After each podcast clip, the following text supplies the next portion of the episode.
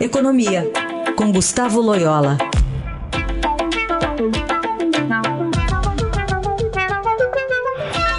Bom dia, Loyola, como vai?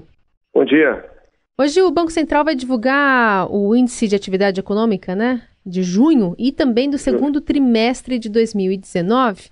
Agora, é importante porque se vier negativo, indica o início de uma recessão técnica, é isso? Exatamente.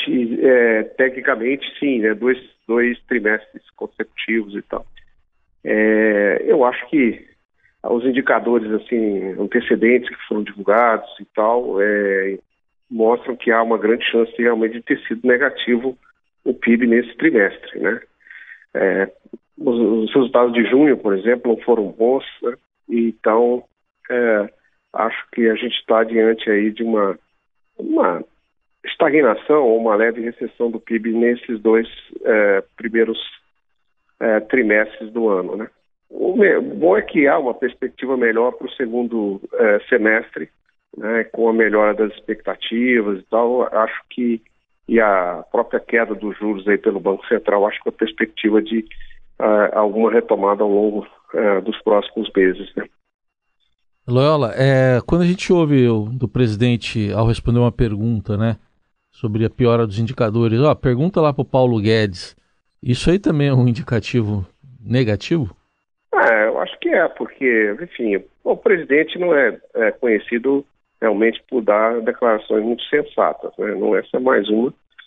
É, por exemplo, ele poderia, no, no, caso do desmatamento, ele poderia mandar, ter mandado perguntar no, no INPE, né, ou no IBAMA, mas ele resolveu se manifestar, né? No caso da economia, não. Mas, de todo modo, é, o problema, é, embora nos possa, é, evidentemente, debitar o governo é, atual é, a fraqueza do PIB, mas na realidade é um problema que o governo tem que resolver, né? De fato, tá na, tem que estar tá no, no alvo da política econômica. E, diga-se passagem, eu acho que o ministro Paulo Guedes está fazendo o melhor, eu acho que é uma das ilhas aí de qualidade né, do, no governo Bolsonaro é justamente o Ministério da Economia e o Banco Central, né? Então, é, nesse ponto, acho que não tem muito o que se queixar aí da gestão macroeconômica. Né? Uhum. É, e de alguma forma isso pode é, respingar também, é, aliás, a reforma da Previdência, que agora está indo para uma reta final lá no Senado, pode de alguma forma melhorar esse, esse potencial de crescimento do índice ao longo dos próximos meses ou não?